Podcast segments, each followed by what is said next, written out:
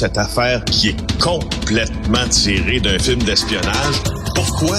C'est vraiment intéressant? On peut pas dire l'inverse. Donc, la drogue, c'est non. Un journaliste d'enquête, pas comme les autres. Félix Séguin. On parle beaucoup euh, d'immigration ces temps-ci, de langue et de relations avec Ottawa. Euh, et j'avais le goût d'en parler avec euh, Éric Duhem, le chef du Parti conservateur du Québec. Maintenant que la, la pandémie est derrière nous, maintenant que la pandémie est derrière nous, Éric va parler d'autre chose que du vaccin et des mesures sanitaires. On va lui en parler tantôt, rester à l'écoute.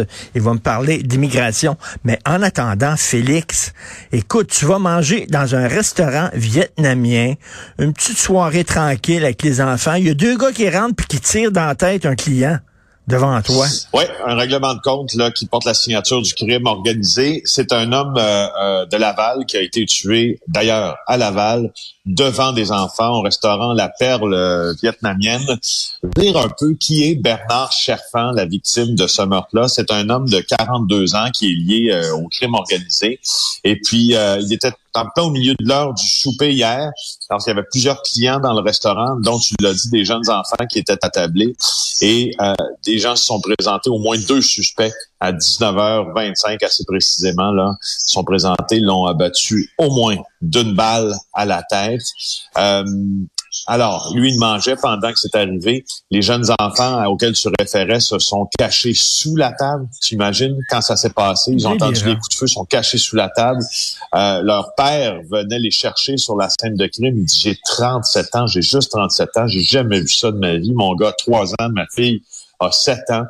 Euh, on a tenté de réanimer Cherfan à la sortie du restaurant sans succès à l'hôpital. On a constaté son décès.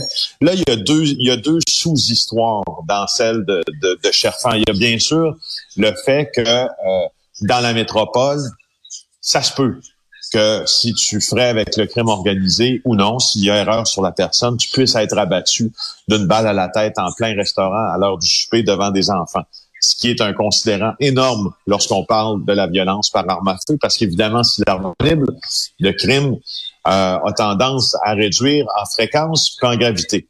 Maintenant, il y a la question du crime organisé lui-même, parce que là, tu comprends bien qu'il n'y a pas eu erreur sur la personne. Cherfan était ciblé. Je vais te dire les raisons pour lesquelles il a été ciblé. Cherfan, selon les informations de notre bureau d'enquête, c'est un homme qui est lié au crime organisé libanais. Euh, je fais une parenthèse avant d'aller plus loin. Euh, il faudrait reparler dans des chroniques suivantes là, du crime organisé libanais parce ah que tu n'as pas idée à quel point il est puissant à Montréal, ce crime organisé-là. D'aucuns le classent même, euh, je veux dire, sur la même tablette que le crime organisé traditionnel italien, que le crime organisé motard. Euh, des gens qui ont autant de réseaux d'influence, qui ont autant d'argent, qui sont qui facilitent autant les transactions, dont le narcotrafic. Alors, pour revenir à Cherfan, il était euh, lié à une cellule du crime organisé libanais. C'était un importateur de drogue, c'était un trafiquant, c'était un fraudeur. Euh, même que euh, lors du projet Affliction de la police de Montréal en 2017, on, on avait découvert qu'il était lié, euh, en fait, qu'il était en contact au, mafieux, euh, avec le mafieux Giuseppe Fucarazzo, mhm. qu'on appelle Joey Gator. donc, Cherfan, lui a déjà été accusé dans le passé, 2002, menace de mort, mais là, qui lui en voulait? C'est ça qu'il faut comprendre. Et là, quand on s'en va sur cette question-là, c'est là où ça devient assez pertinent parce que Cherfan avait des liens avec qui? Avec Frédéric Silva. Qui est Frédéric Silva? Ce fameux tueur à gages qui a fait la pluie et le beau temps, surtout la pluie euh, au cours des dernières années à Montréal, parce qu'il était le tueur d'une organisation criminelle bien ciblée qui s'en servait pour éliminer les autres rivaux. Et puis là, regarde bien ce qui se passe avec les gens qui étaient autour de Silva dans le passé. Donc, en trois semaines, c'est la deuxième personne qui gravitait dans le cercle rapproché de Silva, qui a été pris pour cible. Il y a eu Sébastien Giroux, qui a été tué dans Saint-Michel à Montréal deux jours avant sa sentence pour complicité avec Silva ben dans, un, dans, un dossier de meurtre.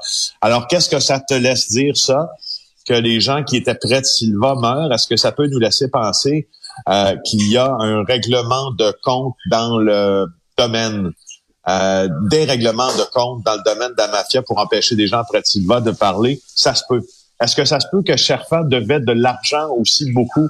Ça se peut. Parce que, selon les documents qu'on a consultés au cours des dernières années, Sherfa devait de l'argent à un nommé Ziad Ziad, euh, qui, qui euh, sauf erreur, là, est aussi lié au crime organisé. Venait, mais il devait beaucoup d'argent à Ziad Ziad, avec qui il était en foi pour cette raison-là. Tu sais, les grosses dettes d'argent, des fois, on se fait des, des, des scénarios là un peu... Euh, un peu catastrophe, qu'on extrapole, qu'on extrapole, mais si le gars doit un million puis il l'a pas payé depuis deux ans, ça se peut à un moment donné que quelqu'un veuille le descendre. Donc, ça peut être une hypothèse dans ce cas-ci aussi, mais il reste qu'il a été abattu devant des enfants hier soir Écoute, en mangeant du à, à Laval il y a plus de règles. On rentre dans les restaurants, on tabac. Euh, il y a quelque temps, c'était quoi dans un mariage? Tu te souviens de ça? Dans un mariage. Ben oui, c'est bien. Je m'en souviens très bien parce que c'était le frère de Andrew Scopa. C'est pas un mariage, c'est c'est une fête de première communion. Excuse-moi. Alors c'était la fête de la première communion du fils de Salvatore Scopa, le fils de euh, Andrea Scopa, et il a été abattu un soir au Sheraton de Laval euh, devant devant devant tout le monde et euh, avec des gens qui ont subi des traumatismes euh, dont ils sont encore avec lesquels ils sont encore pris en fait, c'est du, ce qu'on appelle le eh PTSD, hein, le, syndrome du, choc post-traumatique, dont l'abréviation anglaise. On dit qu'on les appelle des hommes d'honneur. Et boy, c'est des hommes de déshonneur, oui. Euh, explique-moi comment ça se fait que le fameux projet A à l'UPAC, là, les gens qui enquêtaient sur les fuites, c'était dirigé par un couple. Ça n'a pas de maudit bon sens. Ça fait République de banane au bout, ça. Écoute, dans les documents qu'on a consultés du juge euh, Perrault, qui ont servi au juge Perrault à faire son enquête, pas à faire son enquête, c'est-à-dire à rédiger son, son jugement, parce que bon, c'est à partir de ça qu'il a rédigé. Euh, il y a des choses qui sont très, très étonnantes, mais qui nous montrent jusqu'à quel point le climat de travail était vicié à l'UPAC sous Robert Lafrenière. Tu as absolument raison. L'enquête euh, sur Guy Wallet, le fameux projet A, était menée, entre autres, par Caroline Grenier-Lafontaine, euh, et euh, son conjoint, André Boulanger. Les policiers qui ont été rencontrés, en tout cas certains dans le cadre de cette enquête-là, déclarent euh, aux enquêteurs du BEI que ils trouvaient que Caroline Grenier-Lafontaine avait monté très vite dans la hiérarchie policière et ils en attribuaient le fait à l'union, à son union avec avec André Boulanger. En maintenant un peu plus précisément, qu'est-ce qui se passait à l'UPAC? Écoute, il y a des policiers qui s'espionnaient, ça s'espionnait entre collègues, il y avait de la filature qui se faisait entre collègues, qu'une partie des policiers qui n'étaient pas sous filature, qui avertissaient l'autre partie qui était sous filature, qui était sous filature. Ben, c'est fou, Écoute, je parlais avec un avocat hier qui a une très bonne connaissance de la commission Poitras, qui a été déclenchée après ce qu'on appelle l'affaire Matix, où les policiers avaient planté de la preuve dans un dossier d'importation de drogue. On m'a dit, Écoute, on a déclenché une commission Poitras pour bien moins que ça. Ah, oui. Cri, méfiance, démission en cascade, congé de maladie à tout vent. Franchement, ça allait pas bien du tout euh, euh, sous Robert Lafrenière là à, ce, euh, à cette unité là anticorruption. Il y a eu des améliorations qui ont été apportées sous le règne de Frédéric Godreau, mais le constat est implacable dans cette fameuse enquête orientée et dirigé sur les fuites aux journalistes.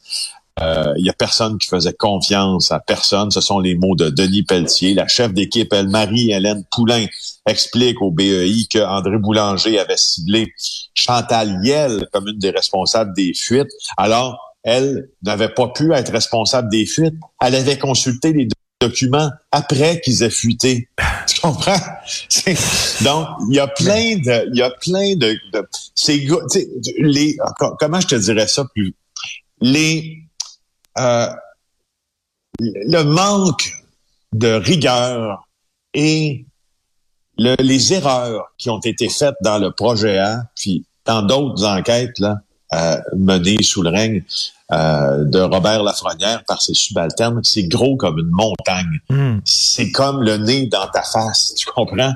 C'est énorme. Quand tu lis ça, tu te dis, si cette personne-là a raison, rappelons que ça n'a pas été testé devant les tribunaux, mais c'est énorme. C'est énorme. Mais, mais écoute, j'avais une réunion de famille hier et mon beau-frère me dit, on parlait de ça, puis il dit, ah, écoute, il dit, moi, il dit, quand il parle de ça à la télévision, j'écoute pas parce que je suis trop dégoûté. Dit, ça me dégoûte. Il dit, c'est rendu qu'on on croit, un peu plus même pas croire notre, notre, nos corps policiers. il, il dit vraiment, il dit ça alimente le cynisme dans la population. C'est vraiment une histoire complètement tordu. il faut le dire, M. Lafrenière qui continue à dire que c'est totalement faux, qu'il est innocent, qu'il n'est pas responsable des fuites. Hein. Il faut, faut le dire. Ben oui, puis il dit qu'il a des preuves du contraire. Euh, alors, bon, on attend toujours les preuves. Là. Je, te, je te le rappelle. Peut-être que M. Lafrenière les a, peut-être a-t-il choisi stratégiquement de ne pas les dévoiler euh, avec les dans les entrevues qu'il a faites avec euh, euh Daniel Renault et, euh, et Marie-Monte Denis. Soit, c'est sa prérogative, sauf que on, l'a dit à plus d'une reprise. Normalement, il est extrêmement malmené, là, M. Lafrenière, ben par ce jugement Perrault, puis cette enquête du BEI présentement. Alors, je persiste à poser cette question. Pourquoi ne pas opposer les preuves pertinentes euh, aux déclarations qui sont faites par plein, plein, plein, plein de ben membres de son organisation maintenant. en tout cas, si c'est une stratégie, je me, je, je, me, demande pourquoi, je me demande laquelle. Merci beaucoup, euh, Félix. On se reparle demain. Merci. Bonne journée. Ça marche. Bye bye.